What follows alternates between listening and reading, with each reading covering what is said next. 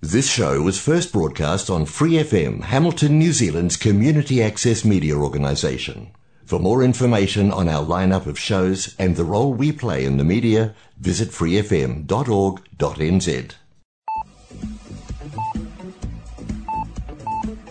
Bienvenidos a la nueva temporada del programa Arritmia, presentado por Angie Rodríguez Gómez, coach de vida, desde Hamilton, Nueva Zelanda. Ayúdanos a compartir la luz enviándonos tu testimonio escrito al correo electrónico arritmianz.gmail.com o a la página de Facebook Arritmia NZ.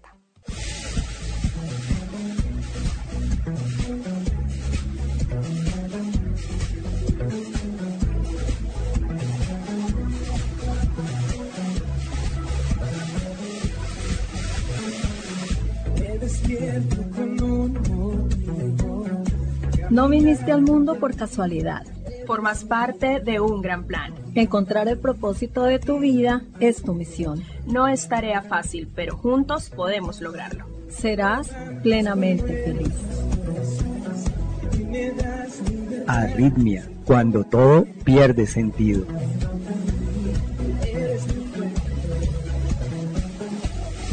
Arritmia, transmitiendo desde PFM 89.0 Real Community Radio, Hamilton, Nueva Zelanda.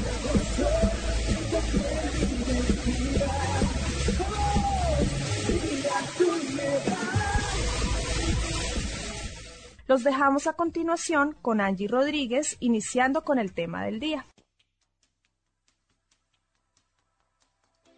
¿Cómo te sientes el día de hoy? Yo me siento confiada y me quiero llevar certeza. Pedimos la bendición de Dios para iniciar con el programa de hoy. Gracias, amado Padre, por permanecer en nuestras vidas, por tu cuidado, por tu amor, por tu misericordia y por todo lo que nos permites vivir y experimentar, porque sabemos que transformas las situaciones que no nos gustan o que no entendemos para bien y para el propósito que tienes para nuestra vida. Te amamos. Nueva temporada. Arritmia. El tema de hoy es gracias. Estas son las peticiones de oración para esta semana. Tus peticiones de oración. Elba Flores nos pide oración por la ciudad de Chicago y sus habitantes. Elba, incluimos de manera específica a Chicago, Estados Unidos y a sus habitantes en nuestras oraciones. Que el Señor bendiga a cada familia y les muestre su misericordia hoy y siempre. Miriam Villavicencio nos pide oración por su sobrina Milagros Herrera, quien está hospitalizada por causa del COVID-19. Miriam, nuestro Dios es todopoderoso. Elevamos nuestras oraciones por la recuperación de tu sobrina Milagros. Isaías 53:5 dice, Él fue traspasado por nuestras rebeliones y molido por nuestras iniquidades. Sobre Él recayó el castigo, precio de nuestra paz, y gracias a sus heridas fuimos sanados. Pedimos oración por Wilson, un hermano de la ciudad de Bogotá quien está teniendo problemas de tiroides y está en exámenes para que los médicos determinen el procedimiento a seguir. Hermano en Cristo, nos unimos en oración desde el programa de radio Arritmia y el Ministerio Te con Dios para que nuestro Padre Celestial siga en control de tu situación de salud y que todo salga conforme a su buena, agradable y perfecta voluntad. Muchas gracias a todas las personas que nos escriben. Les quiero insistir acerca de que no están solas. Creemos en el poder de la oración y más aún de quien responde la oración, es decir, nuestro amado Padre Celestial. Él no solo nos escucha, sino que Él nos responde y atiende a todas nuestras necesidades, tanto físicas como espirituales. No olviden enviarnos sus pedidos de oración a través de la página de Facebook Arritmia NZ o del correo electrónico arritmianz.gmail.com. Esto es Arritmia. En el programa pasado cité Romanos 8:28 y sabemos que a los que aman a Dios todas las cosas les ayudan a bien esto es, a los que conforme a su propósito son llamados. Y a propósito de que a veces las cosas no pasan como uno quisiera o a veces no obedezco tanto como quisiera, Dios me mostró que incluso eso Él lo usa para bien. No quiero sugerir que no obedecer sea bueno, pero una vez sucedió pude ver las consecuencias. Así que para la próxima ocasión me aseguraré de hacerlo sin chistar. Y es que en la mente se desata una batalla campal. La voz del Espíritu Santo me dice, lleva paraguas. Y mi mente rechaza el pedido y se defiende con todos los argumentos posibles. Pero está haciendo sol, no tiene cara de que va a llover, de pronto la boto, me encarto, etc. Así que termino no llevando paraguas, el tiempo cambia súbitamente y me pego la lavada del siglo. Es ahí cuando pienso, si solo hubiera obedecido. Bueno, pero en la realidad me han pasado cosas más complejas que una lavada. Para el cumpleaños de mi hija del año 2016 caía en domingo. Yo trabajaba, así que me la llevé al trabajo, pensando en invitarla a almorzar en algún restaurante de Cajicá, un pueblo cercano a Bogotá, Colombia. Cuando llegó la hora del almuerzo, el Espíritu Santo me susurró, almuerza en el restaurante. Pero yo no quería, mi idea era comprar el almuerzo e ir a la otra sala de ventas y compartir con mis compañeras de trabajo. Nuevamente me susurró, almuerza en el restaurante. Pero yo no quise de pensar en que la compañera que trabajaba conmigo tendría que pedir el favor de que le calentaran el almuerzo allá en el restaurante y pues que de pronto sería incómodo para ella. Definitivamente yo quería almorzar con mis compañeras de la otra sala de ventas. Por tercera vez escuché, almuerza en el restaurante. No quise. Así que salimos, mi compañera, mi hija y yo hacia el restaurante. Yo compré los dos almuerzos para llevar y nos dirigimos hacia la otra sala de ventas que quedaba muy cerca tanto de mi sitio de trabajo como del restaurante. Yo llevaba un hambre terrible. Siempre digo que mi barriga tiene cronómetro que chilla cada tres horas, así que estaba ansiosa por llegar. Cuando fui a girar a la izquierda en una calle de doble vía, un señor de un carro que venía me cedió el paso y al girar a la izquierda venía en contravía por el andén una bicicleta de motor con un señor y dos niños. Yo no los vi, y alcancé a golpear la llanta trasera de la bicicleta con la punta de mi camioneta. Y bueno, ellos se cayeron y el niño más pequeño se lesionó una pierna. Toma tú es que yo quiero compartir con mis compañeras. Pues no pudimos almorzar, tocó llamar a la aseguradora, a la grúa, a la ambulancia, en ningún hospital querían atender al niño, a mi hija y a mí nos llevaron a una clínica para hacernos chequeos, me hicieron prueba de alcoholimetría, mi carro se lo llevaron para los patios, mejor dicho, fue una faena total. El susto, el pesar por el niño, el pesar con mi hija, todo fue terrible y hasta pensé que por qué Dios permitía que me pasara eso justo ahora que empezaba a confiar en Él. Finalmente, como a las 8 de la noche, unos amigos que vivían cerca me prestaron un vehículo para devolvernos a la casa en Bogotá. Y bueno, trámites y trámites y más trámites como se podrán imaginar. El esposo de mi amiga que vivía cerca es abogado y me decía que gracias a Dios no fue peor, que el niño solo tuvo una lesión que hubiera podido ser más grave y de consecuencias terribles. Eso me hizo reflexionar, me hizo cambiar mi enfoque en lo que pasó y pensar en lo que gracias a Dios no pasó. Pero luego Dios me mostró que Él me avisó, no una ni dos, sino tres veces me pidió que no fuera, que me quedara en el restaurante y yo no obedecí. Poco conocía a Dios en ese momento, a su palabra, apenas estaba dándome cuenta que Él me hablaba y yo apenas estaba empezando a escuchar su voz. Ahora intento obedecer, o más que obedecer, intento ser consciente de la batalla que se desata en mi mente cuando Dios me dice algo. y les confieso que muchas veces no entiendo por qué Dios me pide hacer tal o cual cosa, pero Él lo ve y lo sabe todo. Y nada de lo que nos pida será para dañarnos. Por el contrario, siempre será para nuestro bien. Así en el momento no lo podamos ver. Ahora agradezco a Dios por tantas oraciones del pasado no contestadas, porque debido a ello me encuentro aquí, en el lugar que Dios había separado para mí. Estoy buscándolo, conociéndolo, caminando bajo su voluntad, obviamente de la ayuda del Espíritu Santo.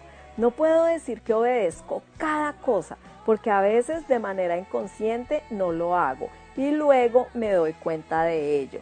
Pero ya no me quedo llorando sobre la leche derramada, sino que le pido que cada vez más pueda ser sensible a su voz y que cada vez más pueda obedecer sin chistar y sin que esa batalla en mi mente sea tan fuerte.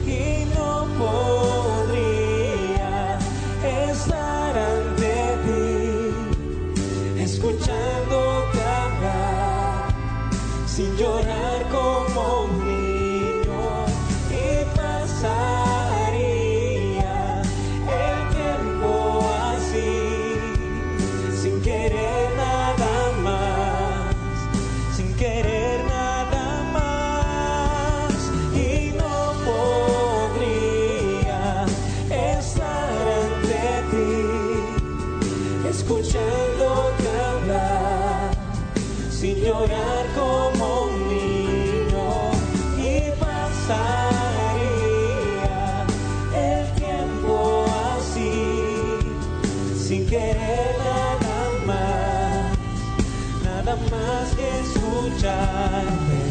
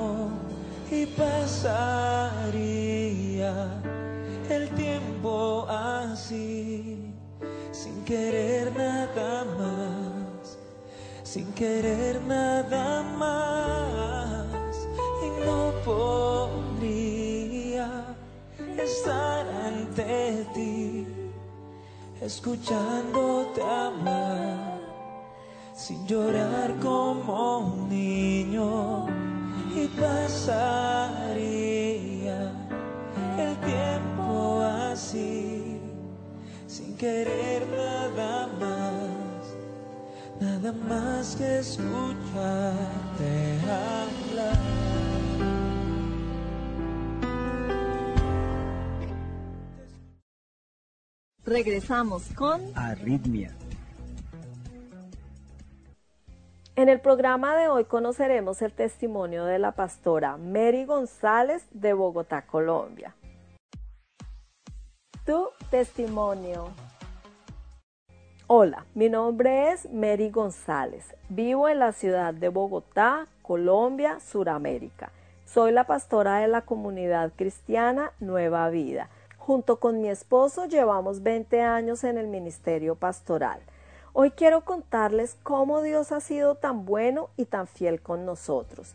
Nuestros tres hijos son un milagro de Dios y a pesar de vivir situaciones duras y difíciles, siempre nos sostuvo y nos dio la victoria. En el año 2000 nació nuestro primer hijo que se llama Juan Sebastián. En los controles prenatales y del primer mes todo médicamente estaba bien, pero al cumplir los dos meses y medio empezó a orinar sangre. Él fue un bebé grande, entonces no noté que su estómago estaba muy inflamado. Al llevarlo por urgencias nos dicen que él tiene un tumor en el riñón derecho y que creció tanto que oprimía sus órganos internos y que por eso era que estaba orinando sangre. Luego de varios días nos trasladan a otra clínica y allí hay un niño llamado Mateo con tres años de edad y los mismos síntomas que mi Juan. Entonces deciden operar a Mateo primero para saber más o menos cómo sería la cirugía de mi bebé.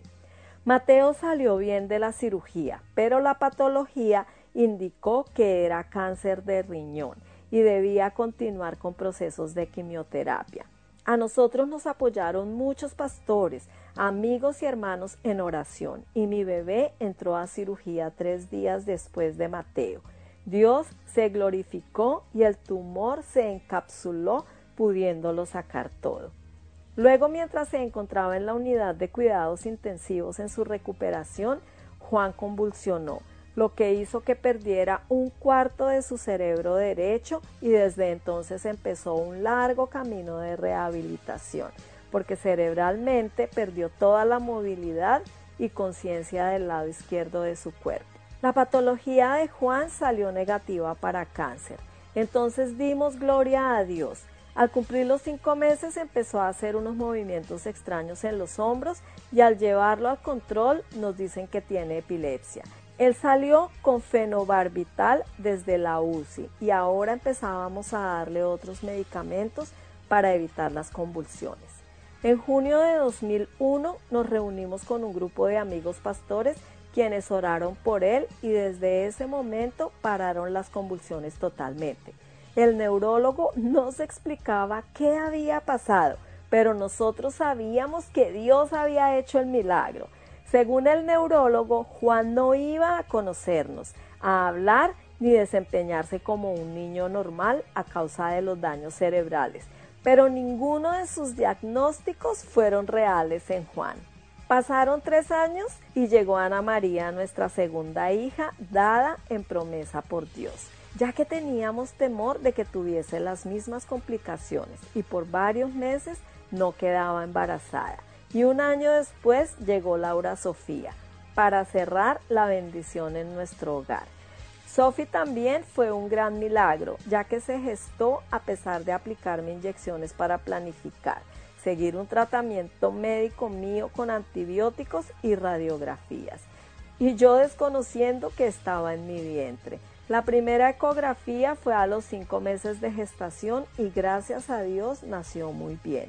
En el año 2017, Juan fue atropellado cuando iba hacia el colegio y se le partió la pierna izquierda, sus dos huesos, y tuvo dos cirugías, pero la recuperación fue tan excelente que mejoró su forma de caminar por las lesiones cerebrales de bebé. Hoy en día Juan tiene 19 años, ya terminó sus estudios básicos y está en proceso de ingresar a sus estudios universitarios y su desarrollo integral es muy bueno, donde puedo decir que Dios sigue haciendo maravillas. Estos son unos de los muchos milagros que hemos visto en nuestras vidas y por eso podemos decir que Dios sigue haciendo maravillas y que no importa lo que diga la ciencia, la última palabra la da el Señor. Nueva temporada. Arritmia. Gracias, Pastora Mary, por compartirnos este testimonio tan alentador acerca del gran Dios que tenemos y de sus innumerables milagros y misericordias. Muchas bendiciones para usted y su familia y toda la gloria sea para nuestro Dios por los siglos de los siglos.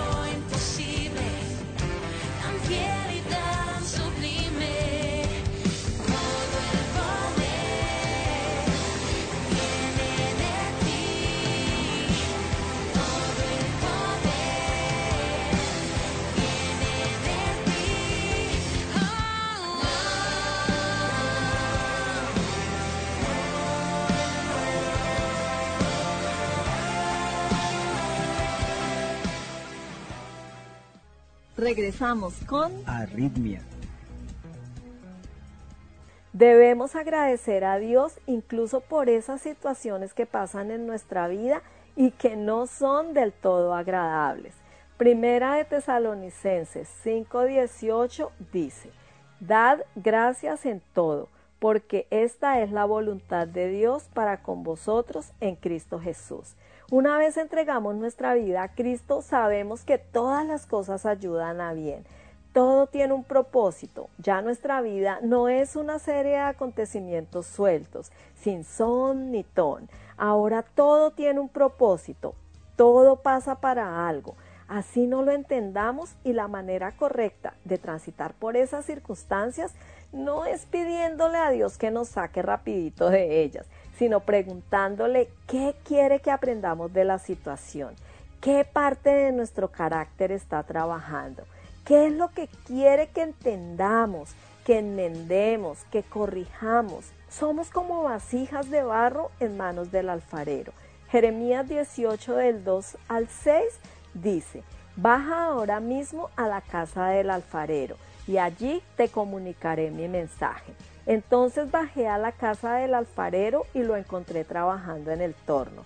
pero la vasija que estaba modelando se le deshizo en las manos, así que volvió a hacer otra vasija hasta que le pareció que le había quedado bien. En ese momento la palabra del Señor vino a mí y me dijo, pueblo de Israel, ¿acaso no puedo hacer con ustedes lo mismo que hace este alfarero con el barro? afirma el Señor. Ustedes, pueblo de Israel, son en mis manos como el barro en las manos del alfarero. E Isaías 45:9 dice, Hay del que contiende con su hacedor, hay del que no es más que un tiesto entre los tiestos de la tierra. ¿Acaso el barro le reclama al alfarero, fíjate en lo que haces, tu vasija no tiene agarraderas? Debemos confiar en nuestro Creador.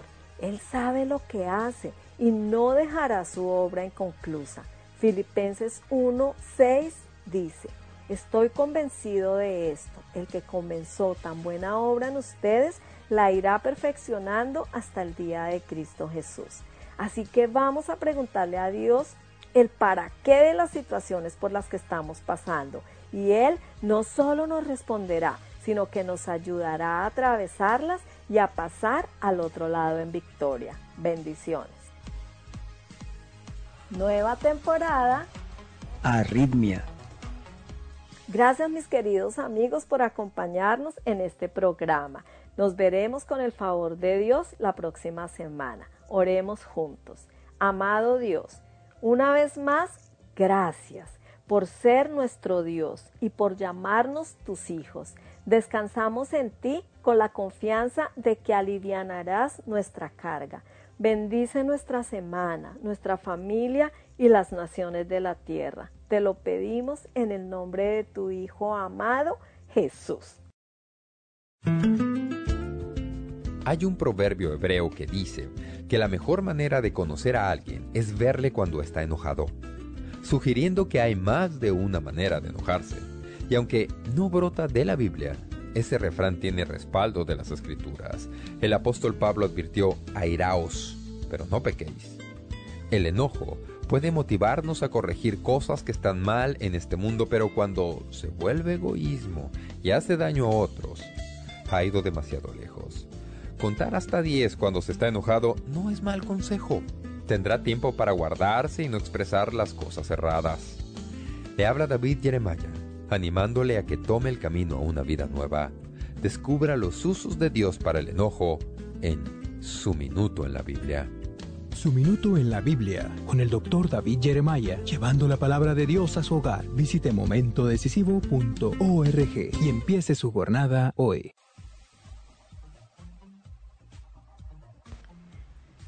Recuerden que a continuación estaremos compartiendo las enseñanzas del pastor David Jeremiah con una nueva serie llamada Oración, la gran aventura. Que la disfruten.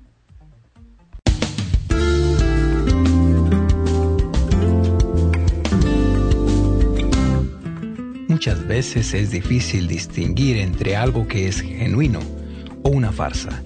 Parece que la apariencia es lo que más preocupa a muchos y se atreven a hacer casi cualquier cosa por hacer que la gente piense que son algo, que realmente no son. En nuestro estudio bíblico de momento decisivo para hoy, hablaremos sobre cómo muchos hacen esto con la oración.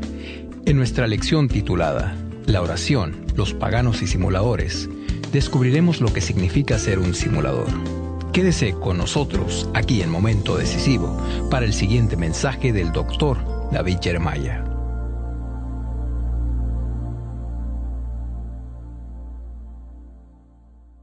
Y ahora presentamos a nuestro pastor y maestro de momento decisivo, el doctor David Jeremiah, en la voz y adaptación de Miguel del Castillo, con unas palabras más de introducción a nuestro mensaje de hoy titulado La oración, los paganos y simuladores. Gracias y bienvenidos a Momento Decisivo. Estamos muy contentos de que usted pueda estar con nosotros para este estudio que hemos comenzado sobre la importancia de la oración que hemos titulado Oración, la gran aventura. Mi objetivo en presentarles esta serie no es para hacerles sentir condenación y culpa, porque todos sabemos que deberíamos orar más de lo que oramos. sino ayudarles a descubrir la tremenda bendición que puede ser para su vida avanzar a un nuevo nivel en su vida de oración. No hay nada más emocionante que la aventura que Dios quiere que tengamos con Él por medio de comunicarnos con Él, como Él nos enseñó que lo hiciéramos. Abramos ahora nuestras Biblias a Mateo 6, 5, 13, para comenzar con nuestra lección para hoy.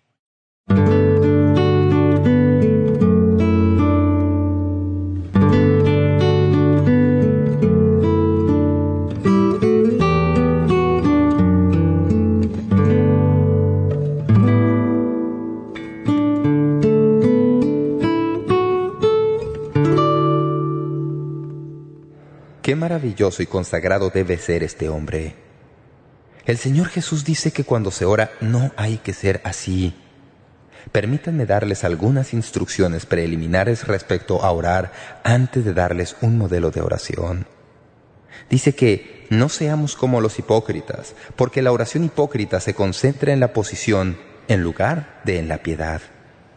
Había quienes gustaban de orar de pie en las sinagogas y en las esquinas de las calles, exhibiendo públicamente su piedad, tratando de ganarse la reputación de gran espiritualidad. Pero esa no es la manera de orar.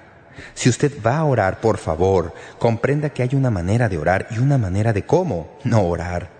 No sea como los hipócritas. La oración hipócrita se concentra en el reconocimiento en lugar de la recompensa. El doctor G. Campbell Morgan, uno de los grandes predicadores de una generación pasada, dijo, los cristianos debemos llevar la cuaresma dentro de nuestros corazones y una Pascua eterna de resurrección en nuestras caras.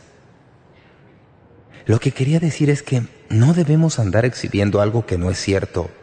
Debemos siempre ser genuinos en la manera en que nos acercamos a Dios en oración. Para mí es interesante, al observar esta oración y al leerla con detenimiento, descubrir que el Señor se ha ocupado de cada uno de los retos para evitar la oración hipócrita. Por ejemplo, dice que entre en su recámara. Si usted entra en su recámara, no puede estar orando ante los hombres. Ha dejado a todo mundo afuera. El único que le va a escuchar es el único a quien debería estarle orando. Luego dice que ore al Padre, no a otros. A menudo la oración no va dirigida a Dios, sino que es una exhibición para la gente que está oyendo. Cuando usted entra en su aposento y cierra la puerta, el único que está ahí es el único con quien debiera estar hablando. Así se libera de toda tentación de hacer exhibición y de adoptar posturas ante los hombres. Ore a su Padre que está en secreto. Jesús dice cosas bien fuertes en cuanto a los hipócritas que elevan oraciones. Dice que no se haga así.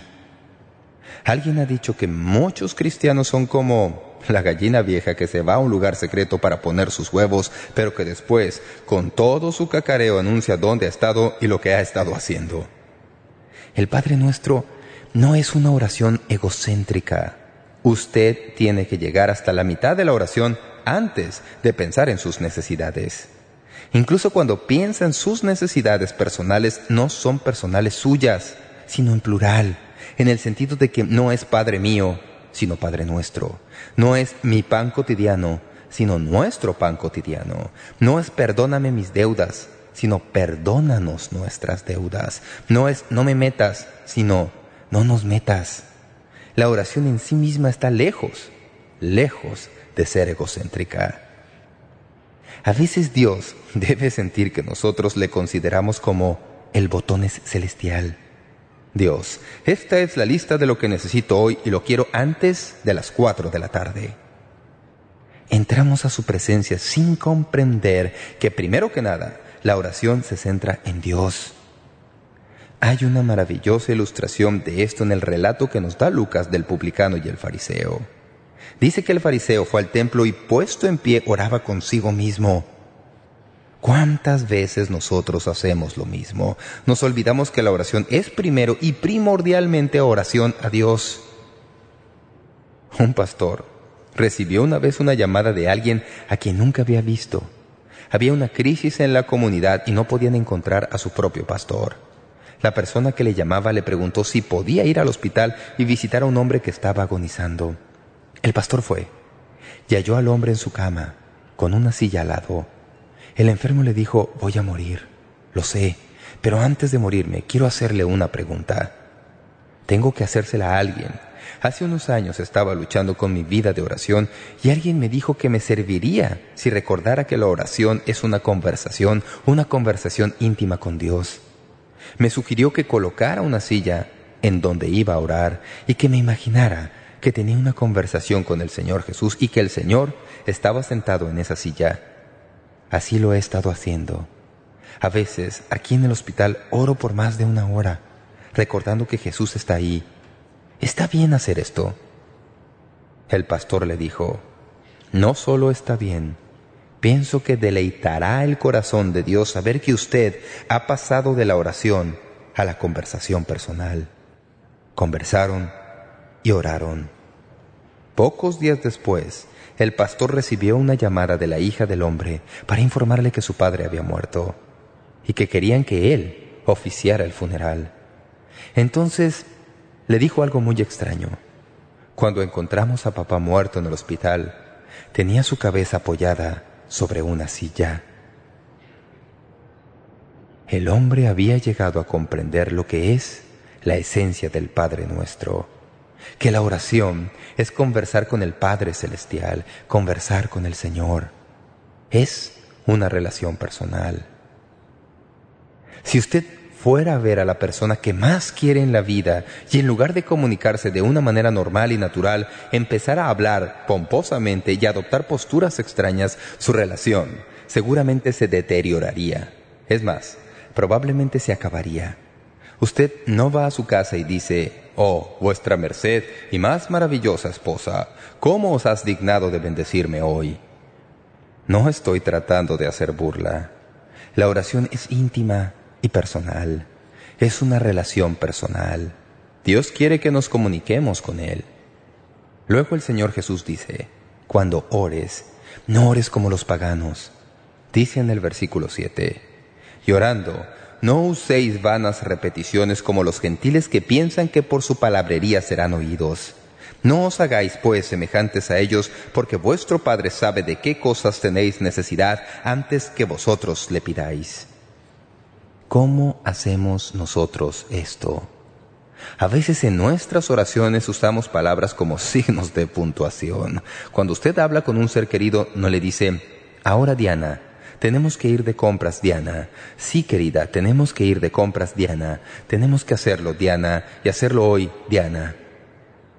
A veces, cuando oramos, usamos las palabras Jesús, Padre, Señor, como signos de puntuación. Suena como rezo. Dios quiere que hablemos con Él de la misma manera como hablamos con las personas que más queremos en la vida. Dios anhela esa clase de relación personal con los suyos. A veces oramos hipócritamente en nuestras iglesias con repetición y perdemos el énfasis.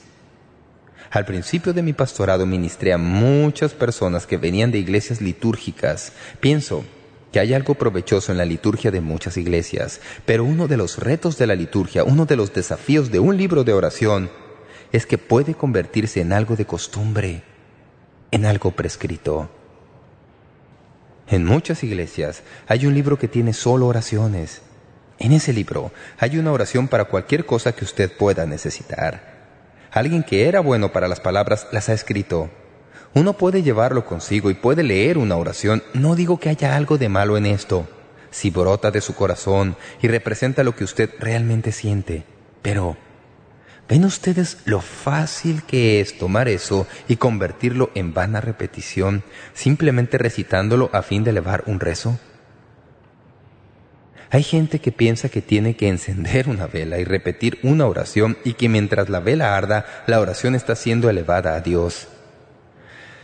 No hay ninguna evidencia de esto en la Biblia. Tal costumbre solo añade a la oración una dinámica de repetición y nos aleja realmente de la relación personal que Dios quiere que tengamos al orar. Dios busca a los que le adoran en espíritu y en verdad y anhela que usted converse con Él. Dios quiere que usted ore. Ore fervientemente e invóquele como su Padre Celestial. En el Tíbet Hay millones que escriben sus oraciones en hojas de papel y usan molinillos para hacer girar esas oraciones en ruedas, que se supone que presentan las oraciones ante sus dioses y supuestamente cada vez que giran los papeles el dios oye la oración. En algunas partes de Latinoamérica los indígenas hacen figuras para expresar sus necesidades, imágenes de maíz, cactus o niños. Se supone que el poder de la oración reside en pronunciar en voz baja una cierta combinación de sílabas como si fuera un conjuro o mantra. Alguien ha dicho que una frase llena del deseo del corazón es más preciada para Dios que una hora de ensayar palabras y frases sin ningún sentimiento sincero. Dios no quiere simplemente oír nuestras vanas repeticiones. Dios quiere comunicación. Dios quiere que oremos de corazón. Aquí tenemos una oración con 75 palabras en esta versión. Al estudiarla y ahondar en su significado aprenderemos la mejor teología que jamás podamos aprender en la vida. Noten el énfasis en Dios en las primeras tres peticiones. Tu reino, tu nombre, tu voluntad. Luego note la segunda parte de la oración y su énfasis en la pobreza del ser humano. Danos nuestro pan cotidiano. Perdónanos no nos metas en tentación. Líbranos del mal. En la primera parte de la oración todo es tú, tú, tú. En la segunda parte todo es nosotros, nosotros, nosotros. Dios tiene toda la gloria y todo el poder, toda la majestad. Y usted y yo tenemos todas las necesidades y deseos y toda la pobreza. Dios lo tiene todo y nosotros no tenemos nada. Es maravilloso poder venir con las manos vacías a aquel que tiene la capacidad de darnos todo lo que necesitamos. De eso se trata la oración. Eso es lo que esta oración les enseñará y ustedes aprenden a orar según ella. Al avanzar en la oración descubrirán que es una especie del ciclo de la vida. Empieza con alabanza, santificado sea tu nombre. Pasa de la alabanza a las prioridades, venga tu reino, hágase tu voluntad, como en el cielo, así también en la tierra. Luego habla de provisión. El pan nuestro de cada día, dánoslo hoy. Luego habla de las relaciones personales y perdónanos nuestras deudas como también nosotros perdonamos a nuestros deudores. Entonces habla de protección y no nos metas en tentación, mas líbranos del mal. Finalmente nos da una promesa, porque tuyo es el reino y el poder y la gloria por todos los siglos. Amén. El doctor Ruben Torrey, quien ha escrito algunos de los mejores libros sobre la oración que todavía se publican, dijo que podía recordar el tiempo cuando pensaba que su vida de oración nunca alcanzaría el vuelo. Se crió en una familia cristiana, en donde se le enseñó a orar desde niño, como muchos otros nos hemos criado. Pero dijo que la oración era más cuestión de repetición y forma. No se pensaba en Dios, ni en un real acercamiento a Dios. Incluso cuando me convertí, sí, incluso después de que entré al ministerio, la oración era en su mayor parte cuestión de forma. He conocido a muchas personas así. Fue igual para mí por muchos años. Torrey sigue diciendo, un día me di cuenta de lo que realmente significaba la oración. Caí en cuenta que la oración era tener una audiencia con Dios, entrar en realidad a la presencia de Dios y pedirle cosas y recibirlas de Él. Ese darme cuenta de ese hecho transformó mi vida de oración. Antes de eso, la oración era nada más que una obligación y a veces una obligación fastidiosa. Pero desde el momento en que aprendí de corazón que la oración era entrar en una habitación y cerrar las puertas y tener una conversación con el Dios Todopoderoso, ya no fue ¿cuánto tiempo vas a orar? y obligarme a la fuerza a pasar una hora en oración, sino que llegué al punto en donde tenía que cuidarme para no dejar que la oración ocupara todo el resto del día, porque hablar con Dios llegó a ser algo muy especial. El Padre Nuestro nos recuerda que Dios anhela que los suyos se comuniquen con Él, no solo en los templos los domingos, Muchos de ustedes oran cuando se dividen en grupos pequeños en la iglesia, en las casas de estudio bíblico, en el ensayo del coro. Dios quiere que oremos todos los días y que tengamos un tiempo especial a solas con Él. Ya les he mencionado que en días recientes una de las cosas que me han ayudado a tener más cuidado al respecto es periódicamente escribir mis oraciones a Dios como si le estuviera escribiendo una carta para decirle lo que tengo en el corazón. Descubro que cuando lo hago así, pienso con todo detenimiento en mis palabras y así, ese tiempo se convierte en momentos muy especiales. Usted no podrá hacerlo todos los días, pero conforme estudiamos el Padre Nuestro, vamos a aprender cómo Dios anhela que todos nos comuniquemos con Él. Hay mucho en nuestra vida que podría ser mucho mejor si la oración fuera más que un factor. Muchos tienen problemas tan grandes, tan inmensos, que simplemente están por encima de su capacidad. Ustedes se dedican con tanto ahínco a tratar de hacerles frente lo mejor que pueden, que se olvidan del mejor recurso que hay. ¿Han oído alguna vez a alguien decir, pues bien, ya lo he intentado todo, así que lo mejor que podría hacer es orar? Siempre les digo que han quedado reducidos a la influencia más poderosa del mundo. La oración es ponerse en contacto con el Creador. Algunos que están escuchando esta serie de mensajes piensan, Pastor Jeremiah, esto es grandioso, me alegro de que usted hable sobre el Padre Nuestro. El Padre Nuestro es mi oración. La he repetido toda la vida. ¿Puede usted decir nuestro si su religión no tiene cabida para otros y sus necesidades? ¿Puede decir Padre si no demuestra esta relación personal en su vida diaria? ¿Puede usted decir que estás en el cielo si todos sus intereses y esfuerzos están en la tierra? ¿Puede usted decir santificado sea tu nombre si aquel a quien invoca con ese nombre no es santo para usted? ¿Puedo yo decir venga tu reino, si no estoy dispuesto a abandonar mi propia soberanía y aceptar el reinado justo de Dios? Puedo decir, sea hecha tu voluntad, si no estoy dispuesto o me resisto a que se haga en mi propia vida.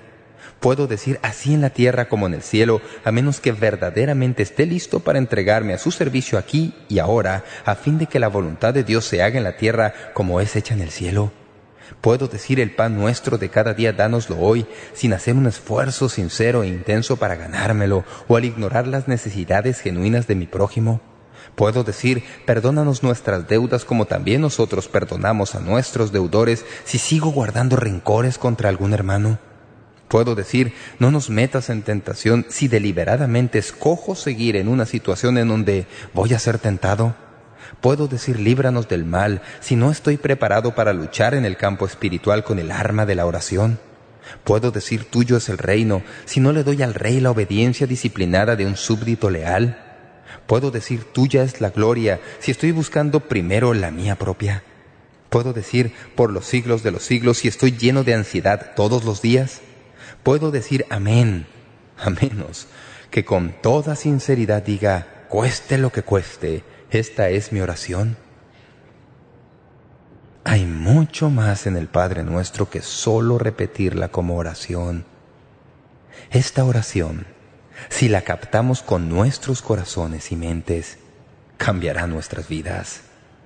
Si llegamos alguna vez al punto en que con toda sinceridad, con integridad, en forma creíble, podamos elevar el Padre Nuestro en todo lo que significa, empezará el próximo gran despertamiento espiritual en los Estados Unidos, en su país y en todo el mundo, porque esta oración se halla en el mismo meollo de lo que Dios es y de lo que Él anhela que sus hijos sean.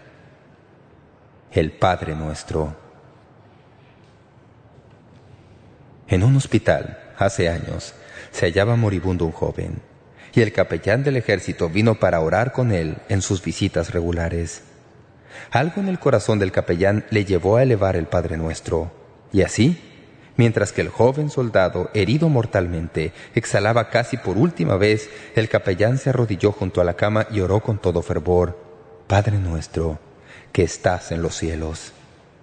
Cuando terminó, notó que los ojos del joven soldado estaban llenos de lágrimas.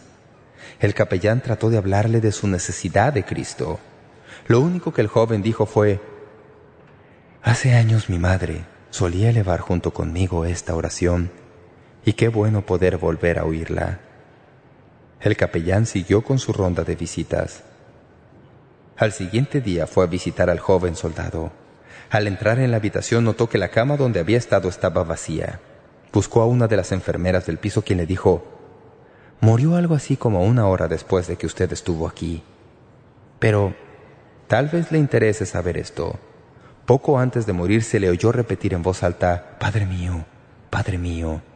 «Sí, mamá, Él es mi Padre. Le he recibido. Él es mi Padre ahora. Y pronto voy a estar contigo y con mi Padre en el cielo». ¿Podría decirle al concluir hoy que usted no puede orar el Padre Nuestro a menos que Dios sea su Padre? Tal vez usted ha oído la idea de la paternidad de Dios y de la hermandad de los hombres, que Dios es Padre de todos nosotros y que todos somos hermanos sin que importe en qué punto estemos en la vida. Quiero decirle que hay dos familias en el mundo. Tenemos la familia de Dios y la familia del diablo. Y mientras usted no nazca otra vez, usted no ha nacido en la familia de Dios. Hay muchas personas que han vivido toda su vida sin conocer personalmente a Dios, que han orado el Padre Nuestro, pero las palabras no han salido del techo, porque usted no puede decir Padre mío si Dios no es su Padre. La manera en que Dios llega a ser su Padre es si usted pone su confianza en lo que Él le da en la persona de su Hijo Jesucristo y le recibe como su Señor. La Biblia dice que cuando usted hace eso, llega a ser hijo de Dios, nace en su familia y llega a ser un hijo o hija de Dios. Si usted nunca ha nacido en la familia del Padre Celestial, entonces el Padre Nuestro no es para usted. No todavía.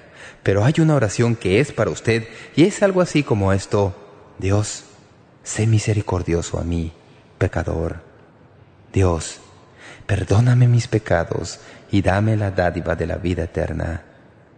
Si usted eleva esta oración, entrará en la familia del Padre, y entonces el Padre nuestro es suyo. Padre, te damos gracias por este tiempo que hemos tenido juntos y por el comienzo de esta serie de estudios sobre el Padre nuestro. Te damos gracias que aunque a veces no lo entendamos, tú estás cerca de nosotros y con nosotros, y cuando oramos, tú estás ahí y escuchas nuestra oración y deseas que tu pueblo se acerque a ti, no con palabras elocuentes, no con una fórmula complicada, sino, Señor, a acercarnos a ti así como tú eres, nuestro Padre que estás en el cielo. Señor, te alabamos hoy y te damos gracias que estés en el cielo para nosotros y que el Señor Jesucristo esté a tu diestra intercediendo por nosotros. Te damos gracias, Señor, que podamos acercarnos a ti y recibirte como nuestro Salvador y nacer en tu familia como muchos. Ya lo hemos hecho. Y, Señor, te pido que si me escucha hoy alguien que nunca te ha recibido como su Salvador, que tú le ayudes hoy a acercarse a ti, ahora, mientras tu Espíritu le habla a su corazón. Ayúdales a tomar esa decisión eterna de entregarte su vida y conocerte personalmente. Te alabamos, Señor, que te preocupas tanto por nosotros como para enseñarnos a orar. Pasaríamos toda la vida tropezándonos si no fuera por la buena instrucción que nos has dejado. Obra en mi corazón, fortalece mis oraciones, dame más hambre y un deseo más profundo de conocerte a ti y seguir tus prioridades aquí en la tierra como en el cielo. Señor, te pido que cada uno de nosotros un día podamos recordar este momento y descubrir que hemos crecido en nuestra vida espiritual por haber expuesto nuestra vida a la verdad de tu palabra. Encomendamos nuestras vidas en tus manos.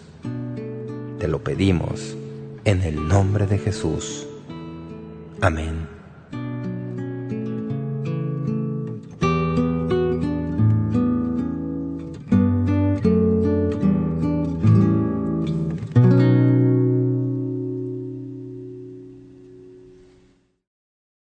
Muchas gracias por estar con nosotros hoy. Nos alegramos mucho que usted haya tomado tiempo para dejarnos compartirle la palabra de Dios. Mañana aquí, en Momento Decisivo, hablaremos de la relación de la oración basándonos en el versículo 9 de Mateo capítulo 6. Siempre que tengamos la oportunidad, nos gusta pedir a nuestros oyentes que nos escriban una carta o una notita para decirnos que nos escuchan y lo que estas enseñanzas significan para ustedes. Muchos nos escriben por la Internet y las notas son de tanta bendición y motivación para nosotros. Así que, si aún no ha tomado el tiempo en escribir un email o una nota, le animo a que nos escriba y nos diga desde dónde nos escucha. Gracias, amados oyentes, por su participación hoy y hasta mañana.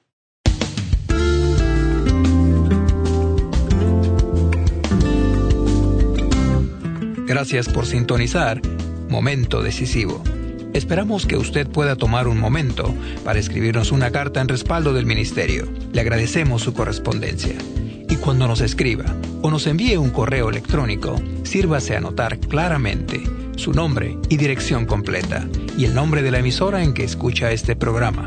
El mensaje que usted escuchó hoy es una porción del mensaje completo disponible en disco compacto titulado La oración, los paganos y simuladores. Si desea solicitar una copia de este mensaje, puede hacerlo visitando nuestro sitio web www.momentodecisivo.org o escríbanos a la dirección que le damos enseguida. Este mensaje corresponde a la serie completa de enseñanzas titulada Oración, la gran aventura, en 10 discos compactos. Para más información sobre cómo conseguir estos mensajes que ofrecemos, puede visitar nuestro sitio web www.momentodecisivo.org o escríbanos a Momento Decisivo, P.O. Box 3804, San Diego, California 92163, Estados Unidos de América. Sintonícenos nuevamente mañana para estudiar juntos la palabra de Dios aquí en Momento Decisivo con el doctor David Jeremiah. También puede escuchar Momento Decisivo cuando guste en nuestra página web, ubicada en momentodecisivo.org.